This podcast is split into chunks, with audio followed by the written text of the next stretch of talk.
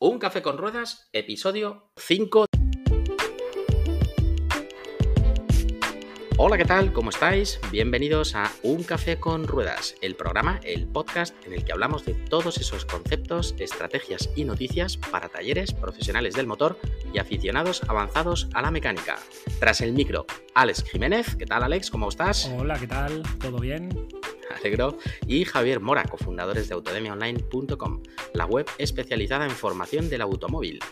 Hoy programa número 5 del día 2 de julio del 2021, en el que hablamos de formación y talleres, y lo hacemos con un experto de la materia, como es Roberto Ramos, de Incual, perteneciente al Ministerio de Educación. ¿Qué tal? ¿Cómo estás, Roberto? Buenos días, eh, Javier y, Alex. Pues nada, muy bien, aquí encantado de compartir este, este ratito con vosotros y, y nada, agradecido a vuestra invitación. Igualmente, lo vamos a pasar bien y sobre todo aprender, ya que estamos hablando de formación, hoy mejor que nunca vamos a aprender. siempre, siempre se aprende, ¿no? Muy bien. Muy bien. ¿Qué tal, Alex? ¿Cómo estás? ¿Qué tal tu semana? Bien, pues bueno, eh, la verdad es que cargadita de trabajo, pero bueno, eh, bien, haciendo 20 cosas a la vez y empezando a, a, matizar cosas, con lo cual, bueno, contento también porque vemos que ya van saliendo pues todos los proyectos que tenemos en mente. Así que todo, todo genial de momento. Pero antes, recordar que en autodemiaonline.com disponéis de cursos de tecnología del automóvil, gestión del taller, marketing aplicado y todo aquello que necesitáis para hacer crecer vuestro proyecto de manera sencilla y profesional. Recordar que tenemos dos nuevos cursos cada mes y mucho más. Y esta semana, precisamente, estrenamos un nuevo curso basado en sistemas de energías alternativas y más concretamente en sistemas GLP y GNC. Así que entra ahora en autodemiaonline.com y echarle un vistazo porque la verdad es que está genial. Y ahora sí, si os parece, empezamos directamente con eh, la entrevista y como decía Javier, pues tenemos a un grande de la materia, eh, además experto en eh, talleres. Ahora nos va a contar un poco. Roberto Ramos Artero, bienvenido al podcast de Un Café con Muchas gracias, Alex. Pues nada, encantado de, estar aquí con vosotros y de compartir este rato. Y nada, pues, pues aquí estamos para, bueno, para, responder a todas vuestras preguntas, dudas o, cuestiones que, que se tercien, que, Perfecto. Empezamos, si os parece, por la primera. Claro, eh, aquí hemos hecho dos bienvenidas, ¿eh? que esto no lo solemos hacer en el podcast, así que siéntete afortunado. bueno, pero sí. Eh, Roberto, cuéntanos un poco para el que no te conozca. ¿Quién es Roberto Ramos? ¿qué, ¿Cuál es tu trayectoria profesional? ¿A qué te has dedicado y a qué te, a qué te dedicas? Sí, pues mira, Alex, como todo buen profesional ¿no? del sector de, la reparación del automóvil, creo que, bueno, mi, experiencia profesional se inicia eh, lógicamente con el mantenimiento de tus cacharros, ¿no? En este caso, mis primeros cacharros fueron, pues, primero la bici, lógicamente, y, por supuesto el siguiente artefacto con, ruedas ya tenía motor y, ese, y esa era una moto, ¿no? Eh, mi primera moto que me la compró mi padre por allá, allá por, por, los años 80, yo tendría pues como 10, 11 años, no tendría más, era una, me acuerdo perfectamente, una Puch Minicross, que bueno, él, me, regaló y sí, sí, Un clásico. Y con eso aprendí a, a arreglar cosas y, sobre todo arreglar eh, motos y coches. Eh, empezaba, empecé haciendo mis, mis, pequeñas labores de mantenimiento a la moto, cambiándole el tubo de escape, bueno, todas estas cosas que se, que se hacen, ¿no? Y mientras tanto, pues era un chico que estudiaba normalmente como, como cualquier otro. Eh, mi, trayectoria de, de, estudio, pues bueno, yo hice, cursé mis estudios de GB, hice, hice BUP, y de repente en BUP dije, joder, pues si es que realmente a mí lo que me gusta es ir todos los fines de semana al chalet donde tenía mis padres en Cuenca a, andar con la moto y a, arreglarla, ponerle escape y no sé qué. Y, dije, joder, y además, y además mi padre era un profesional de, esto, ¿no? Y, yo le veía a él, pues, eh, él comenzó con mucha pista, yo le veía a él reparar coches, me acuerdo que el coche que teníamos, que era un Talbot 150, lo había hecho, de dos coches había hecho uno, bueno, pues él también trasteaba y yo, pues, mientras pues estudiaba, me miraba y tal, y decía, joder, ¿y, por qué realmente no convierto yo mi, esta afición, que, la tenía desde pequeñito, eh, ¿por qué no la convierto en una profesión? Y, bueno, inicié mis estudios de formación profesional eh, de mecánica y electricidad y, nada, y todo, y todo fenomenal. mis primeras experiencias en el taller fueron un poquito eh, de, miedo porque eh, eh, no tenía nada que ver lo que había estudiado con lo que luego me encontré en el taller y eso que era mi padre el, mentor ¿no? de, todo esto, pero aún así sí que ahí me di cuenta de que bueno, lo que había estudiado con lo, lo, que me tenía que enfrentar pues tenía relación, pero, pero bueno, la experiencia profesional iba a ser importante en mi carrera profesional esa formación profesional que has estudiado, ¿tú llegaste a coger la de cuatro años? O yo hice cinco años? bueno, cinco años, miento. Yo hice BUP y, como hice BUP me convalidaron todas las asignaturas eh, de, en esos entonces que eran comunes, pues yo que sé, lengua, matemáticas y todas estas, me convalidaron todas las asignaturas hasta el tercer curso de FP. Y luego hice eh, eh, otros tres años. O sea que en total esa, esa formación eran cinco años. Pero yo no, no, no hice las asignaturas comunes, puesto que había hecho previamente, eh, había hecho BU. Entonces eso... Luego hablaremos de eso, pero esto yo es un tema que quería tocar, ¿no? E incluso gente que ha estudiado los cinco años de formación profesional, que luego vayan al taller y que vean que esa formación se le ha quedado un poco corta o que no corresponde con la realidad de un taller, pues imaginemos ahora un chaval que estudia año y siete meses sí, sí, sí, eh, toda la tecnología del automóvil. Es, realmente imposible. Eh, y, la verdad es que desde aquí, pues también dar la enhorabuena a todos los profesores que se dedican a la formación profesional, porque es realmente difícil en un año y medio dar eh, la cantidad de materia que se da a una persona, a un alumno que no trae ningún conocimiento de ni siquiera lo que es un voltio, un amperio, ni un, ni un cable, ¿no? Es, es realmente complicado.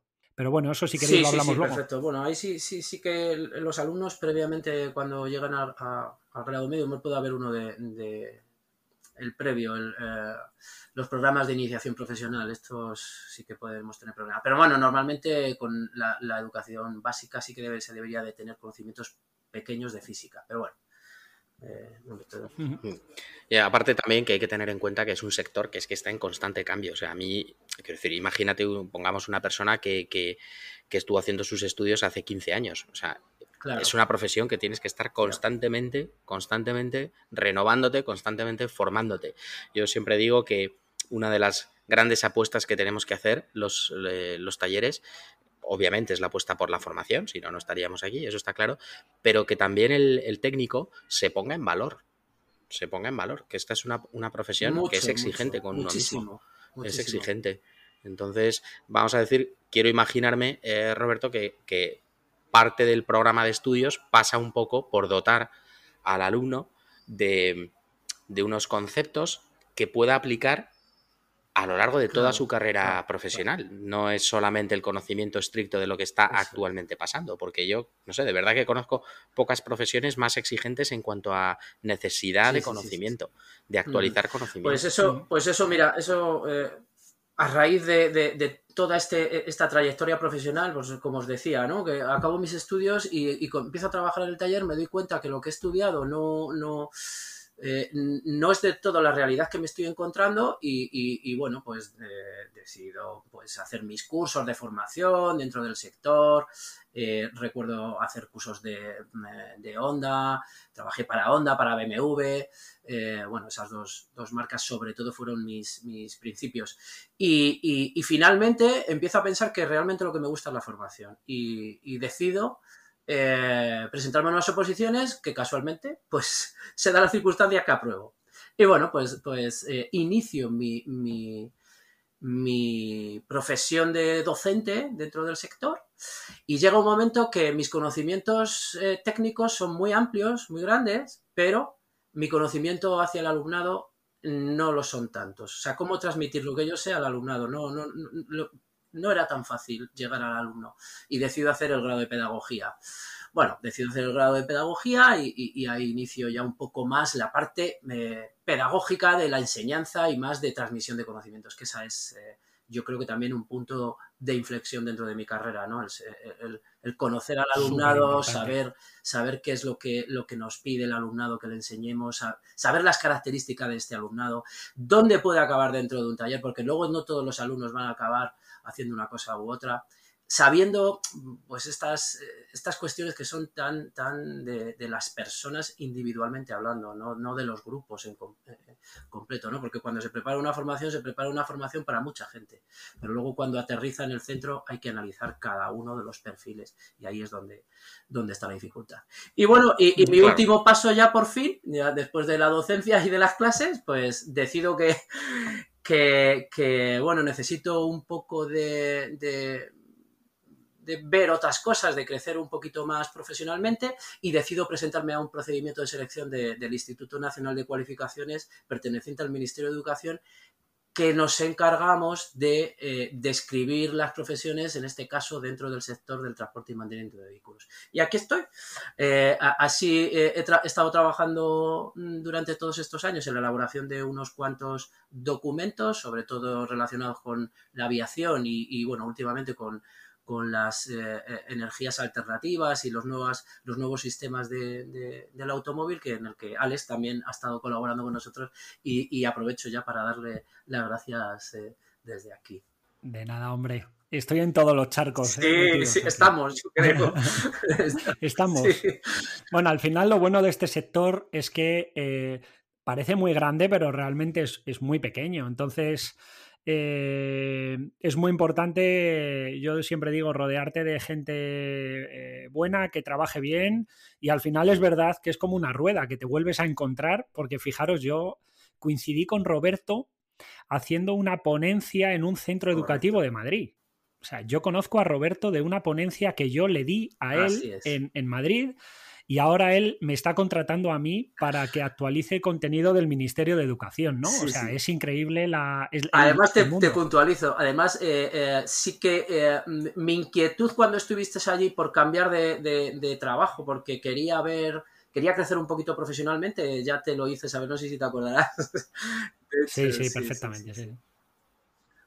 Pues hay un tema que yo te quería preguntar, Roberto, y es si en los actuales programas de formación hay algo que eches de menos, algo, algo, de contenido, ¿no? Te digo esto porque eh, yo, digamos que, sobre todo en los últimos años, tiendo más a la parte del marketing, eh, del marketing del taller. Es decir, generalmente, por lo menos entre la gente, entre mis colegas de, talleres de la zona, casi todo el mundo viene de la parte práctica del taller, ¿no? Un chaval que ha estudiado formación profesional o bien alguien, pues un poco en, tu línea, que su padre pues pertenecía al, mundillo, tenía un taller y se han incorporado. Entonces están un poco en la faceta de, eh, de técnico. Pero queda, en mi opinión, queda un poco cojo toda esta parte del marketing, de la...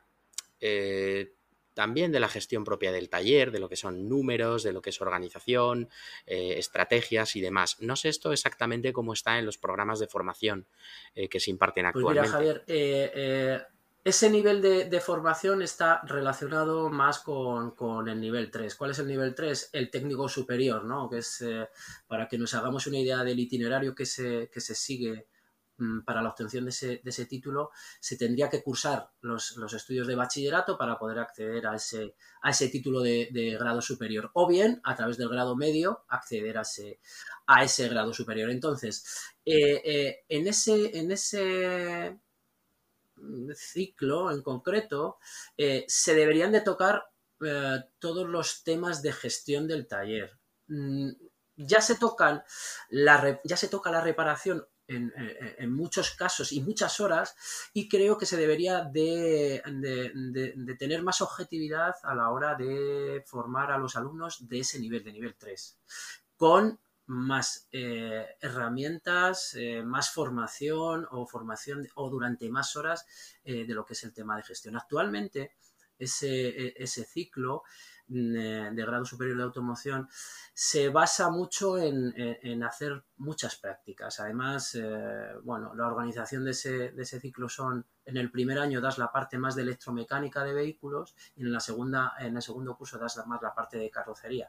Pero claro, se hacen muchas cosas y no se concreta en nada. Y además, la gestión se toca poco.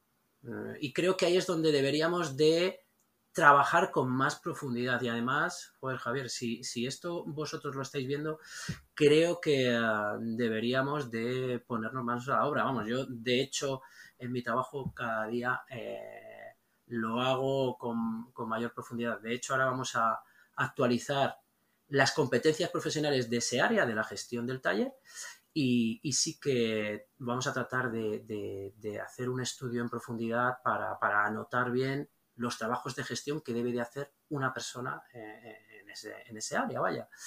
Y es importante, sí, sobre todo que, que, que se, se, tenga en cuenta claro. la gestión. Fijaros el, el trabajo que hace eh, Roberto en, el, en INCUAL, en el Instituto de, Nacional de Cualificaciones, realmente, bueno, parte, ¿eh? parte de lo que yo conozco sí, sí, es sí, Actualización, de, actualización de contenido, ¿no? Tanto de la parte técnica como de la parte de, módulos profesionales. Uh -huh. Y, joder, fijaros, es, es, realmente complicado porque si un alumno de grado superior tiene dos años para estudiar, un año lo dedica a la electromecánica, otro a la chapa y pintura, es que... Eh, bueno, deciros que yo he estudiado, yo soy un perfil, eh, para los que no lo sepáis, yo soy un perfil, yo soy un eh, estudiante de grado medio que luego hice un grado superior. Eh, y es verdad que el grado medio me dio las manos, y el grado superior me dio un poco la, la parte como que me creí ya que podía entre, entrar a, trabajar, ¿no? Eh, me dio más la sensación de... me lo pude creer un poco más, ¿no? Y, pero es verdad que el grado superior, tal y como está construido, intentar meter ahí gestión de taller, marketing, etcétera, y pretender que un alumno en dos años sepa de mecánica, sepa de chapa y pintura, sepa de gestión de taller y sepa es yo lo veo sí. realmente muy difícil sí, sí. a no ser que se hiciera un año específico o se pudiera hacer una otro módulo adicional, ¿no? Que, que alargara un poco una especialización del, de ciertas ramas, ¿no? Que también los hay en otros sectores, ¿no? Pues para que un alumno pueda elegir su camino después. Mm. Que yo es algo que echo de menos y que eché de menos, ¿no? Porque sales sales con un grado medio o con un grado superior y tienes tantos campos, o sea, tienes, eh, puede ser mecánico, puede ser... Pintor eh, de coches, de, de motos, de, de, estructuras metálicas, de, de, muchas, sí, sí, tienes competencias muy. Perito, sí, sí, perito, eh, perito ¿por qué no? Formador, eh, o sea, tienes una... Y es verdad que esa orientación laboral, que sé que hay una asignatura, ¿no? Sí, sí, sí, formación y orientación laboral y... Sí, gestión de taller también hay, ¿eh? Sí que te di, mira, os voy a, os voy a, bueno, ya no está, no está en primicia, ¿no? Porque ya sí que ha salido publicado en mayo, eh, ha salido publicado eh, un título de especialización de vehículo eléctrico que el Ministerio de Educación ha lanzado para ponerlo a funcionar eh, en breve. No sé si, si, si, si, habrá plazas en septiembre ya, pero vamos, yo creo que, que sí, la intención es esa. Entonces, eso que solicitaba, o eso que has, que has comentado, Alex, sí que parece ser que se, se ha analizado y, y, ha dado como conclusión el hacer un curso de especialización en vehículos híbridos y eléctricos. Eso ya está publicado en el Real Decreto, ahora mismo no recuerdo el número del Real Decreto, pero, pero sí, sí, sí, sí, ya está, ya está, ya está hecho.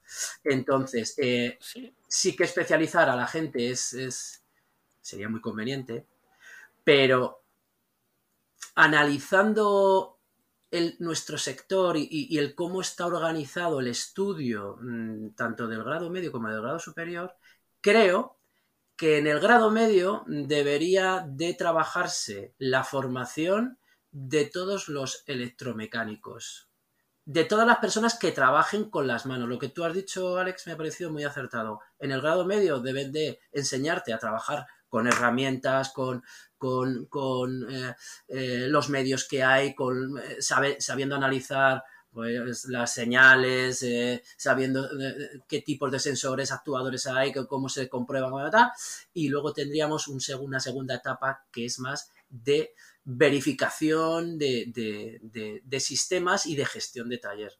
Que esto es lo que no está ocurriendo, porque el planteamiento, yo creo, en el título, en el Real Decreto, sí que se habla mucho de eh, supervisar operaciones que hace un electromecánico, o sea, en el grado superior, supervisaría el trabajo que hace el del grado medio. Y es ahí donde debemos de, de poner más ímpetu en la formación.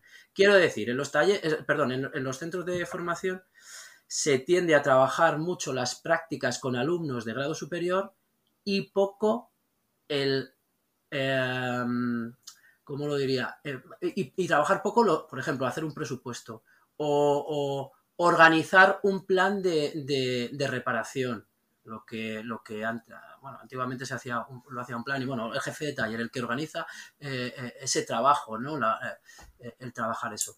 Entonces, esto es lo que habría que mentalizarse de ejecutar en el taller. Pero claro, ¿Qué es lo que ocurre con esta mentalidad? Yo digo, vale, o sea, en teoría, los, de, los, del grado, los del grado medio deberían de ser los electromecánicos y los del grado superior deberían de ser los asesores de, taller los jefes de taller, los, eh, eh, la gente de recambios y la gente que, al fin y al cabo pues está eh, relacionada con la gestión.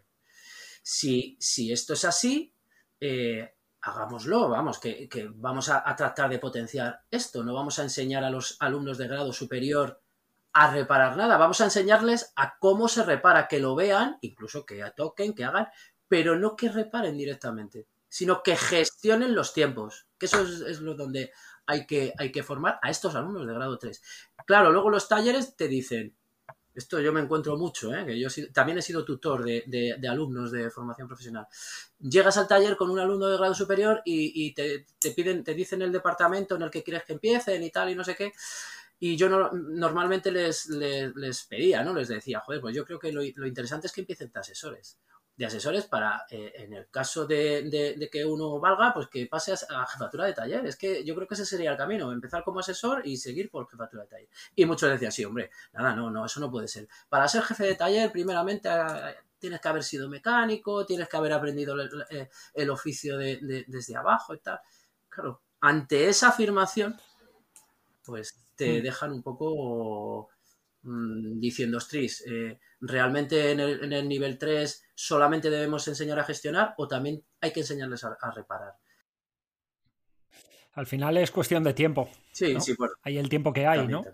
O sea, es. Yo, no sé exactamente porque ya te digo que yo no he tenido esa, formación específica ¿no? de, mecánica, pero sí que quiero entender que un alumno que en un momento dado llega a un grado 3 es que por sí sí que tiene una implicación en la profesión que posiblemente él mismo ya ya esté familiarizado con las revisiones y demás. No se va a quedar posiblemente solamente como, como asesor, sino que ya, ya traerá él un, backup bastante importante de, mecánica. No, te creas, ¿eh? no te creas, Javier. Eh, eh, tenemos alumnos de, en el grado superior que hacen bachillerato y se apuntan al ciclo de, grado superior de automoción y llegan sin saber ni siquiera si se aprieta derechas o izquierdas. O sea, Claro, porque no han hecho grado medio. O sea, al, final un, ah, un, perfil como el mío, eh, que es una persona que ha hecho un grado medio y posteriormente un grado superior, creo que puede ser más, completo, eh, para el taller que, una persona que salta del bachillerato directamente a, grado superior, porque el grado superior es verdad que puede ser, pues eso, una persona que si luego se forma bien en atención al cliente, se forma, o sea, puede ser un excelente asesor de servicio, un perito, eso es, etcétera. Pero Javier a lo mejor nunca ha cambiado un embrague entonces no, no se ha manchado nunca las manos, ¿no? Yo, estaba, yo estaba entendiendo, vale, vale, yo estaba entendiendo que accedías a ese grado 3 pasando obligatoriamente por grados anteriores. Vale, vale, vale, vale. Vale, vale, vale, claro. Tienes dos opciones. Sí que ahí te digo que, claro, como, como propietario de taller, yo sí que veo ciertas diferencias. Eh, puede ser un poco mi caso, yo me he manchado mucho las manos.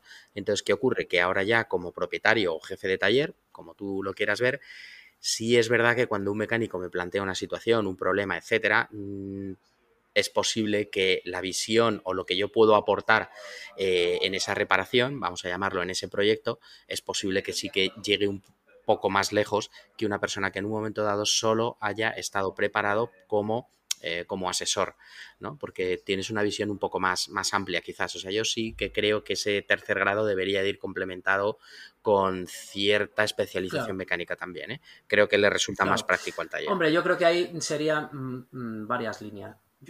y además creo que estamos profundizando bastante bien en, los problemas que, luego tenéis en los talleres, ¿eh, Javier, que, son pues esto, que recibís alumnos y, de repente yo escuchaba, he, escuchado mucho pues eso, la expresión de, joder, es que me traéis alumnos que no tienen, pobres tienen muy poquita idea, ¿eh? poco les enseñáis, o mucho ha faltado a clase, eso también es muy, mucho ha faltado a clase que, no he aprendido demasiado.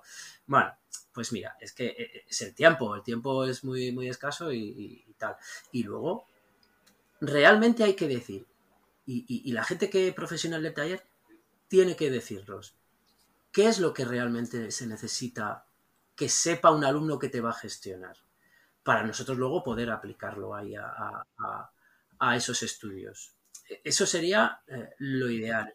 claro, eso es súper importante. Yo lo que creo es que en ese grado superior habría que hacer muchísimo hincapié en estos perfiles, asesor de servicio, jefe de taller, perito de automóviles, recambios. Y esas personas, eh, estoy seguro que no vais a estar de acuerdo conmigo en lo que voy a decir, pero eh, yo conozco de casos que ha sido así.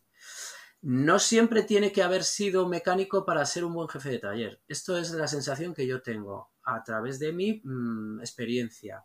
¿Por qué no es necesario? Pues porque realmente de ver tú aprendes, o sea, aprendes, aprendes de, cómo se va elaborando la reparación y puedes hacer una media de un mecánico que es muy bueno y muy rápido, otro que es menos, entonces puedes hacer una media ahí de, cuánto se tardan en hacer las intervenciones, pero no necesariamente tienes por qué saber hacerla.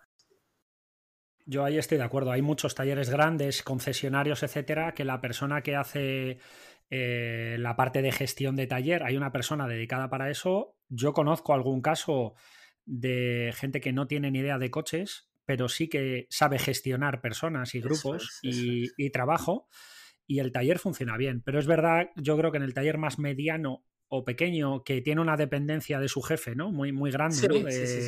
porque al final todo pasa a través de él, es un embudo que pasa a través de él, pues yo creo que, que si en ese taller pequeño sí que debe ser pequeño mediano, una persona que sepa de mecánica. Sin embargo, en un concesionario, en un taller grande, si estás bien rodeado, si tienes un jefe de taller, o sea, si todo está estructurado muy bien y cada uno es responsable de su trabajo, está claro que si tienes una persona que sabe comprar bien, otra persona que sabe facturar bien, otra persona que sabe organizar el trabajo y solo está para mm. eso, eh, el, yo creo que el resultado es, es mejor que a lo mejor en un taller mediano o pequeño, que es que el propietario del taller, eso Javier nos lo podrá decir, pero tiene que estar a todo, a atender al cliente, a atender al proveedor, A, ver los tiempos de reparación, a comprar bien, a negociar, a casi yo diría tienes que ser psicólogo, ¿no, Javier? Con tus clientes y con tus proveedores. Sí, sí, sí, sí, sí. Bueno, eh, de hecho es que me ha llamado la atención porque cuando Roberto está comentando un poco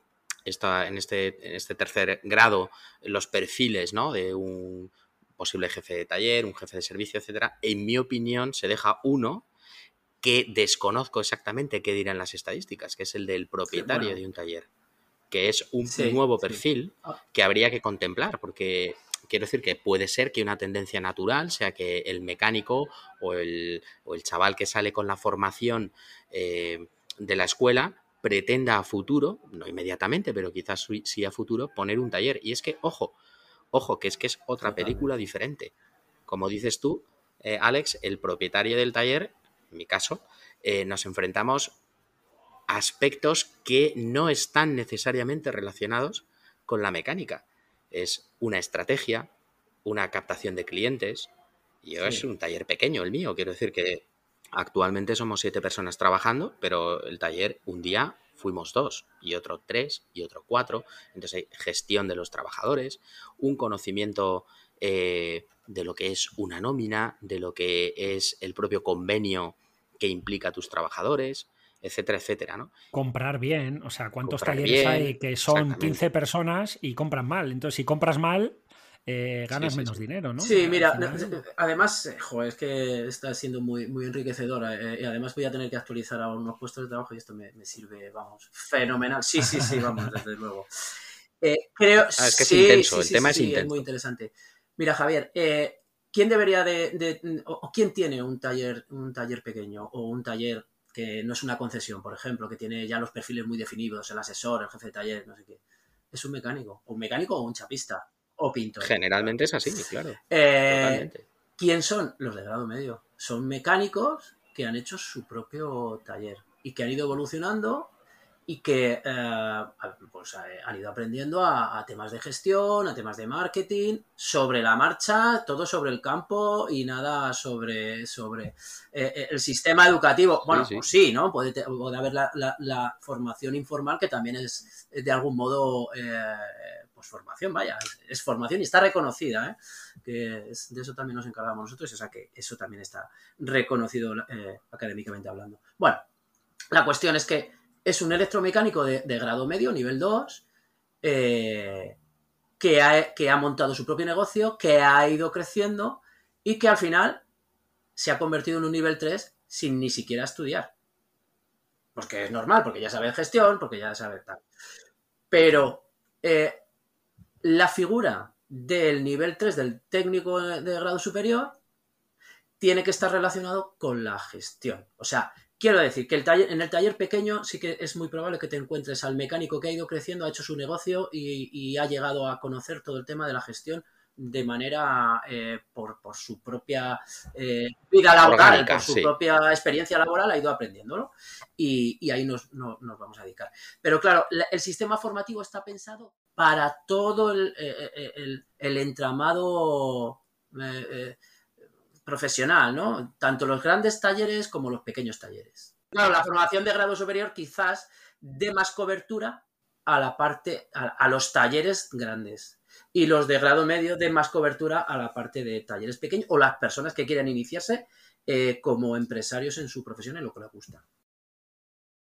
Claro, yo veo un montón de talleres en, mi día a día, en mi trabajo, y es correcto lo que dice Roberto, eh, hay un crecimiento ¿no? de ese electromecánico que va subiendo y al final va asumiendo partes de gestión que en principio, y a veces en final, pero bueno, vamos a hablar en principio, no sabe hacer porque nunca se ha dedicado a eso. Y yo siempre digo que tú puedes ser el mejor mecánico del mundo y cambiar el embrague en media hora, pero si luego eh, coges el albarán, lo pones encima de la mesa y no sabes hacer una factura o no sabes ni siquiera poner tu precio de mano de obra en el taller, que esto Javier y yo lo hemos hablado muchas veces, se te está escapando el negocio. Entonces, dejarme que aquí haga un poquito de spam eh, de valor. Eh, y precisamente esto es un poco el hueco que pretende también ocupar Autodemia en el mercado. O sea, Autodemia, cuando nos sentamos Javier y yo fortuitamente a hablar sobre el tema, eh, teníamos claro que no tenía que ser una plataforma puramente técnica.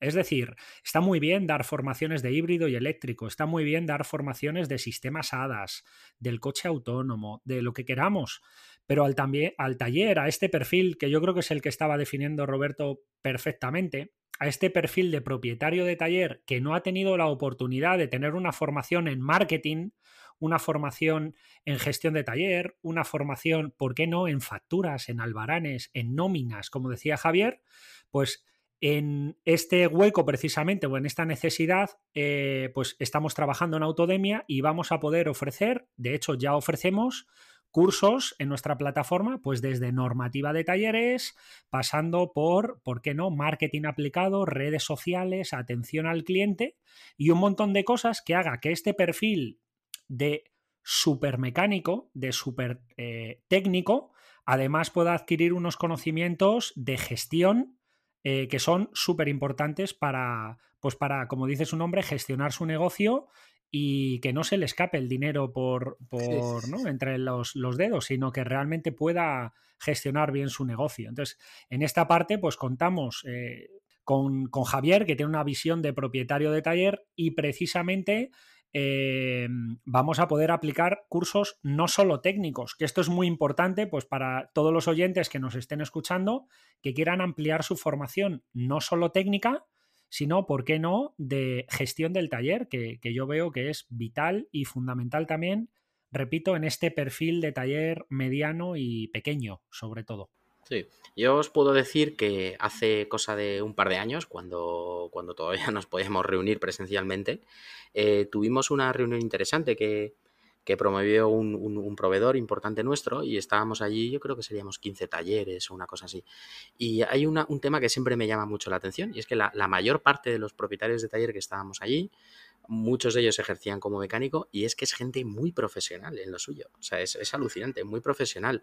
Eh, por eso me toca las narices realmente cuando veo eh, lo denostado que está eh, en la sociedad eh, la figura del taller. Digo, oye, es gente muy profesional que está trabajando con vehículos que son muy costosos y que incluso una, una mala praxis, mm, aparte de perder dinero, te puede costar un accidente muy grave ¿no? a un cliente.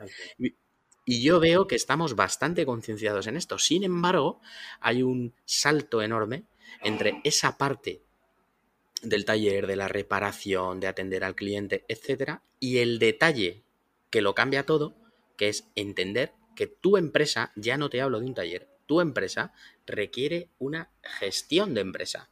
Y ahí ese salto es muy grande. Por eso eh, recuerdo que tenían muchas dudas acerca de cosas como el precio de la mano de obra. Entonces, ojo, que es que esto es la madre del cordero del negocio, hmm. de cualquiera sea la mano de obra, llámale el precio de tu producto, etcétera, etcétera. Y es, es que es la base de un negocio, el dinero. Correcto. Usted no es así, ¿no? Y, me llama la atención, digo, joder, qué gente más profesional, tíos que yo me quito el sombrero, o sea, me dan ciento y raya, técnicamente, me dan ciento y raya. Y luego veo un, un salto tan grande que digo, coño, esto hay que, hay que cubrirlo de alguna manera, ¿no? Porque en realidad es sencillo. O sea, eh, precisamente, y esto, perdonad que haga aquí un pequeño inciso, siempre recuerdo eh, mi madre con los ordenadores, ¿no? Que al principio estaba un poco bloqueada, ¿no? Es que no termino de entender cómo hago esto, cómo lo dejo de hacer. Yo no sé de esto. Y yo le decía muchas veces, vamos a ver, si eres capaz de hacer un pollo al cilindro en 20 minutos, esto es pan comido. Bueno, pues algo parecido, en mi opinión, pasa con el tema de la gestión de taller. Si eres capaz de desmontar un motor de pe a pa, la gestión del taller, la eh, estrategia, etcétera, etcétera, es justo lo más fácil. Pero claro, nunca nos hemos puesto. Y yo es lo que me gustaría, ya sea a través de las escuelas de formación profesional, ya sea a través de Autodemia, en su granito de arena, que podamos aportar este pequeño cambio, este salto para adelante esa parte también de gestión. Yo creo que... Pues sí, y además yo creo que hay que lanzar ese, ese, guante y que la gente que empieza ahora abriendo sus talleres pequeños, me viene a la cabeza muchos alumnos que tengo muy potentes eh, ya con talleres montados y que a lo mejor en esta parte deberían de, tener una formación un poquito mayor. Eh, además, la formación que vais a ofrecer, eh, eso va a tener un reconocimiento. O sea, quiero decir que vamos a imaginar a un chico de grado medio que inicia su tallercito pequeño, va progresando, hace cursos con vosotros, hace cursos eh, en otro, eh, de otro ámbito con otro estamento y luego decide que, oye, que quiere tener una, posibilidad de tener un título de grado superior, supongamos. Por ejemplo, tú, Javier, eh, si, que no tienes el título de grado superior, pero laboralmente hablando, lo cubres más que de sobra, ¿no? Porque tu experiencia laboral así lo, lo, lo, dice, ¿no? Bueno, pues el Ministerio de Educación, a través de, del Departamento de Formación Profesional, ha, abierto unos eh, programas de acreditación profesional en el cual toda esta formación que vosotros ofrecéis, que es informal, es evaluada por un asesor evaluador, que puedo ser yo, yo estoy habilitado como asesor evaluador, eh, se coge esa, esa formación que que, se ha, que ha realizado un determinado candidato que está solicitando un título de grado superior, se analiza la, eh, el perfil y se le acreditan lo que nosotros llamamos unidades de competencia. Y esas unidades de competencia son las que fundamentan los títulos de grado superior.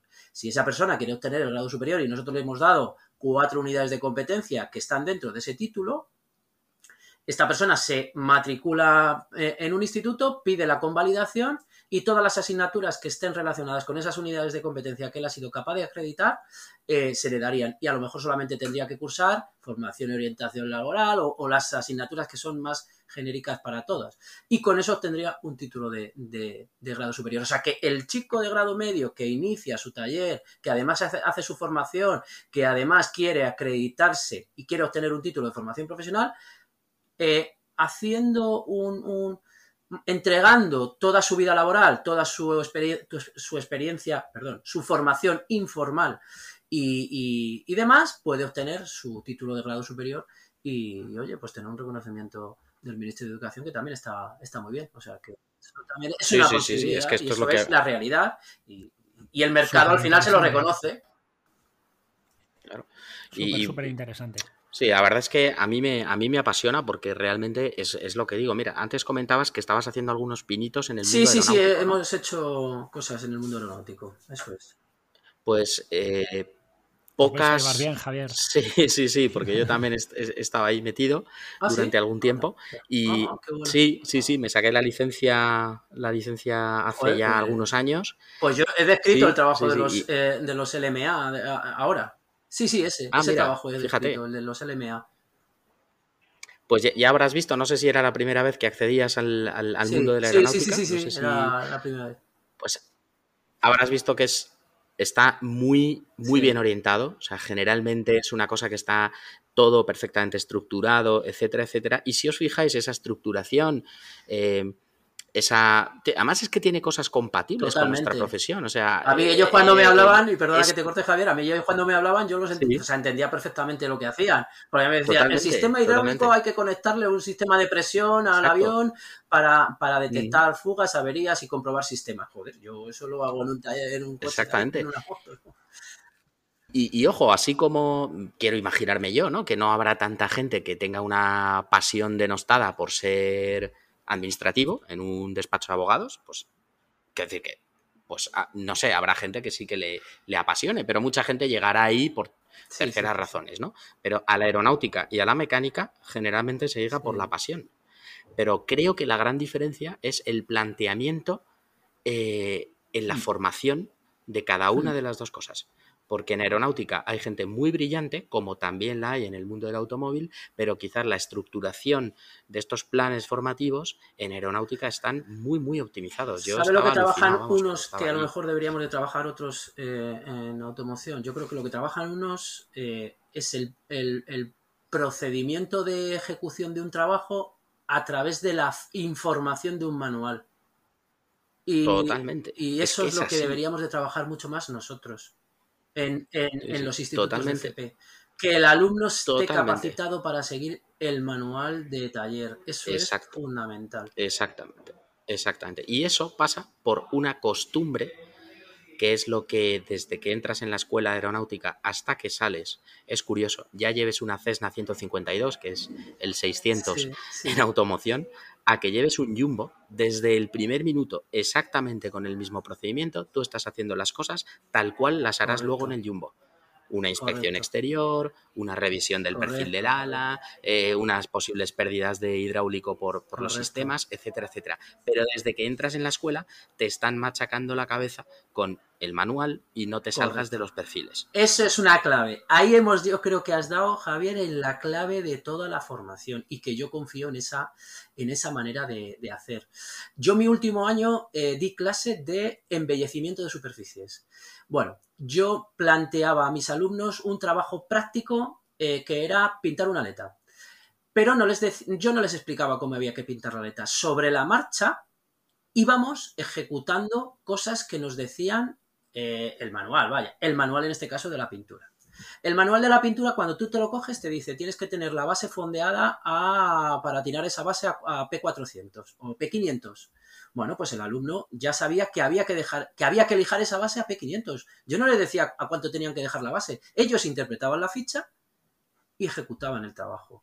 Y así les obligaba a que lo hicieran. De esa manera, eh, ellos lo que aprendían era a hacer el trabajo, no la rapidez. A mí la rapidez me daba igual, porque realmente en el taller, pues lo que, lo que van a aprender es ese bagaje de rapidez, pero lo que no le van a enseñar y lo que no le van a, a- poder conceder es que se aprenda la- cómo seguir una ficha de producto, cómo no sé qué, porque aquí hay que darle ritmo al trabajo, no se puede tal.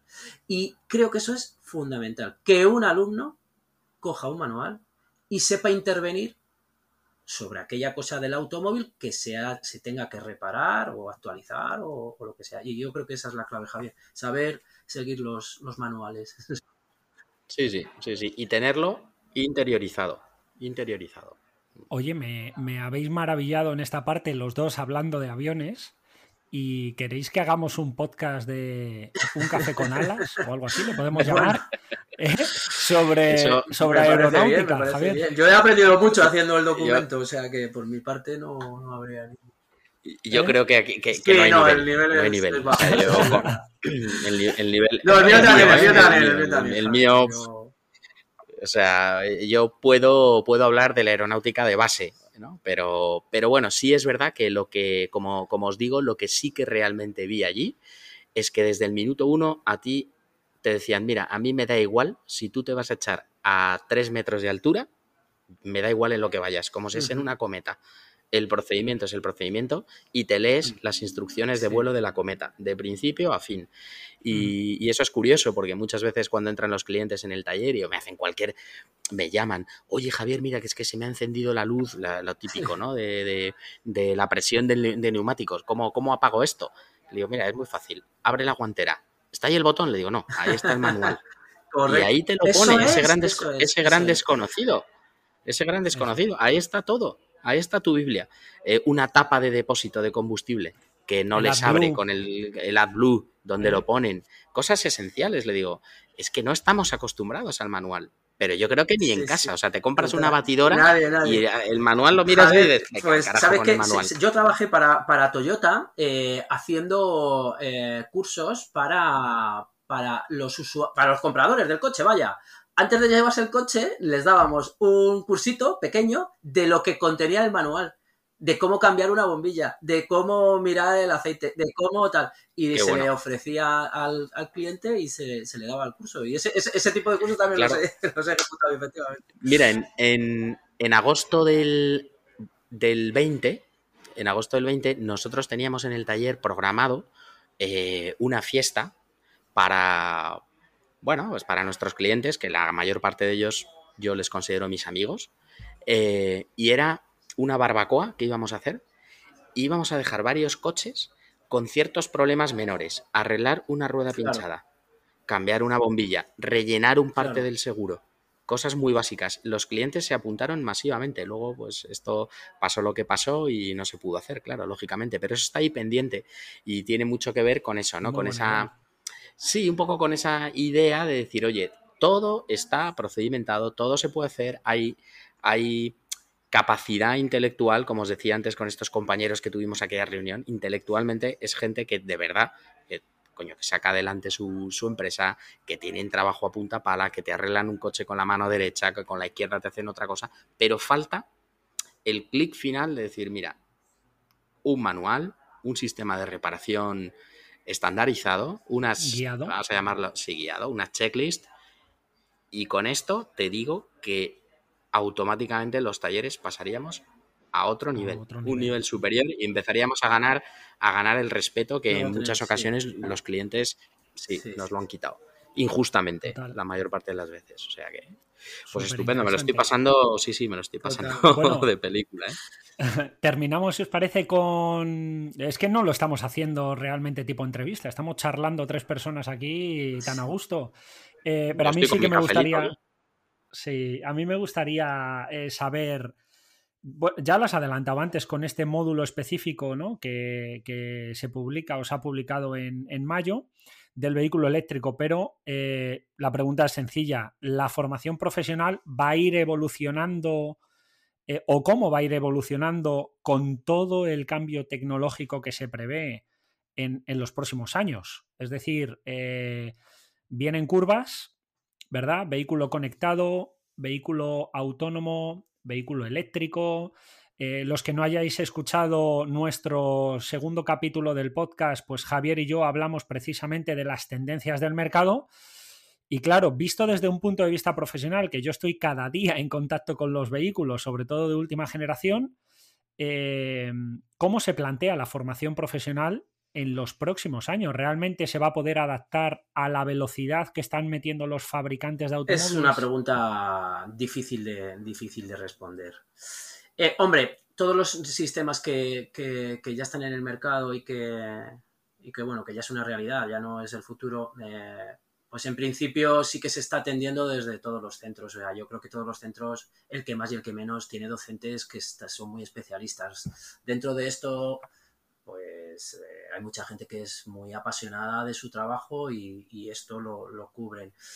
Eh, los primeros que tienen que actualizarse son los profesores. Los profesores están actualizando a través de cursos de formación que las diferentes comunidades les ofrecen, incluso de, del Ministerio de, Educación y Formación Profesional, pues se les ofrecen cursos de actualización a través de, pues no sé, de empresas. Se me ocurren CSV Map, se me ocurre también Glasurit, se me, o sea, hay muchas, bueno, no, no quiero tampoco citar, pero vamos, hay muchas, SEA también, Porsche, en fin, hay una serie de empresas si hay alguna que quiere patrocinar este podcast, pues encantados, ¿eh? Alguno de las que has dicho, encantados, ¿eh? Un par de, un par de Porsches de estos y, entran en el patrocinio. Bueno, y has dicho Cesbimap, que precisamente hace un mes hemos entrevistado a Roberto Encinar, eh, el cual hemos hecho un podcast maravilloso de sistemas HADAS e implicaciones para taller que bueno, a todos los oyentes os recomendamos que si no lo habéis escuchado, os vayáis para atrás y, lo escuchéis, pero bueno, CESBI pues es una de las empresas eh, referentes que aportan muchísimo a la formación del automóvil. Bueno, pues los profesores irán formando y, tienen, y tendrán que aplicarlo dentro del aula.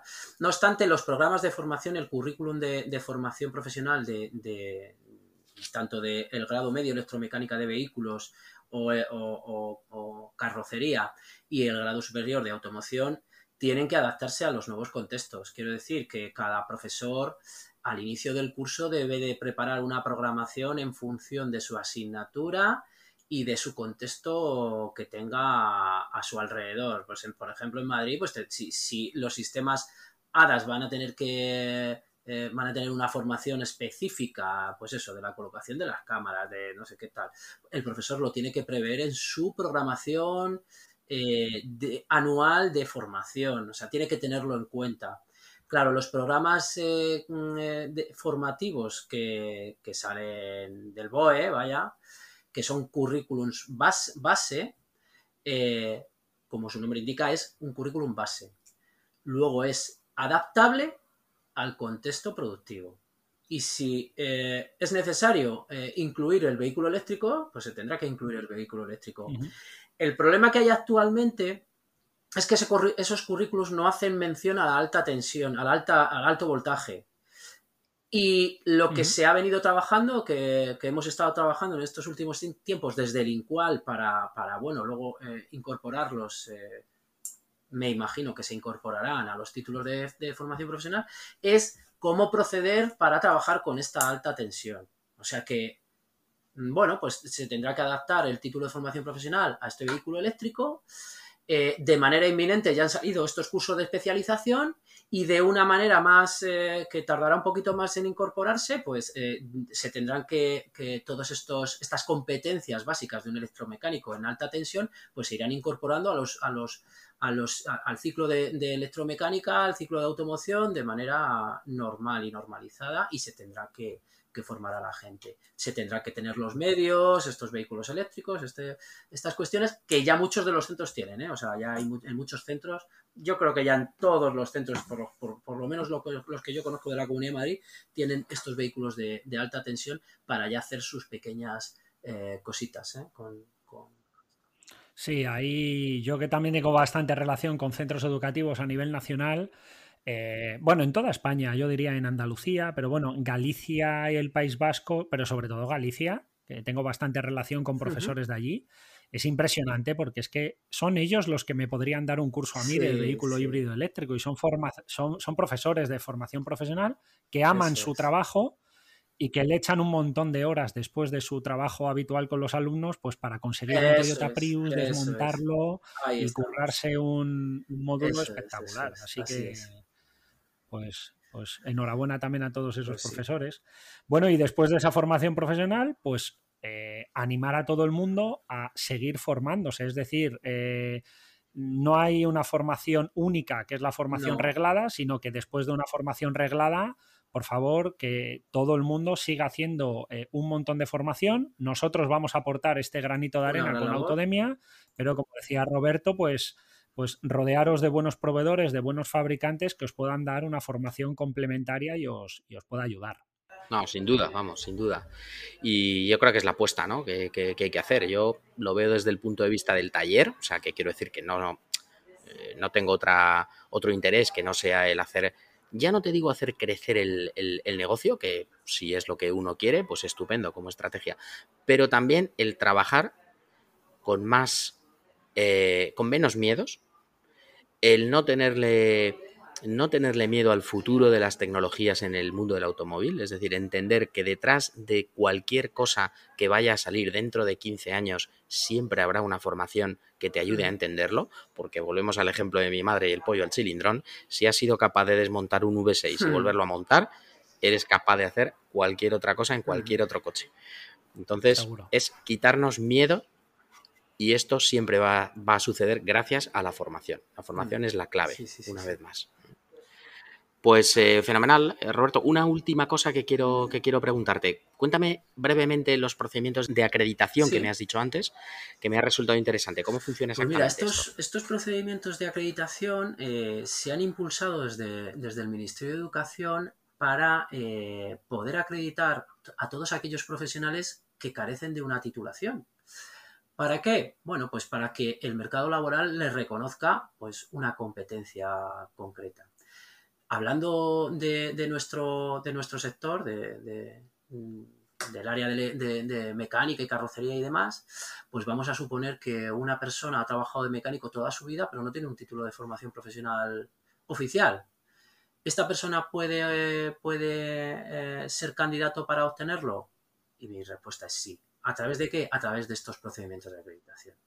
¿De qué consta estos procedimientos de acreditación? Bueno, pues estos procedimientos de acreditación constan de una persona que quiere, eh, que quiere obtener este título, presenta en la comunidad autónoma que, de la que sea toda su vida laboral, a que se ha dedicado, eh, todos los años que lleva en el taller y todas estas cosas, y toda la formación informal que puede haberte eh, recibido a lo largo de todos estos años. Pues yo que sé, alguien, un, mecánico que ha trabajado para BMW y que entró eh, haciendo, limpiando el taller y que al final se ha hecho un oficial de primera, incluso un director de porventa, que también los hay, eh, pues esa persona es un perfil muy adecuado para solicitar una acreditación de competencias de nivel 3, que sería para obtener, entre comillas, un título de grado superior.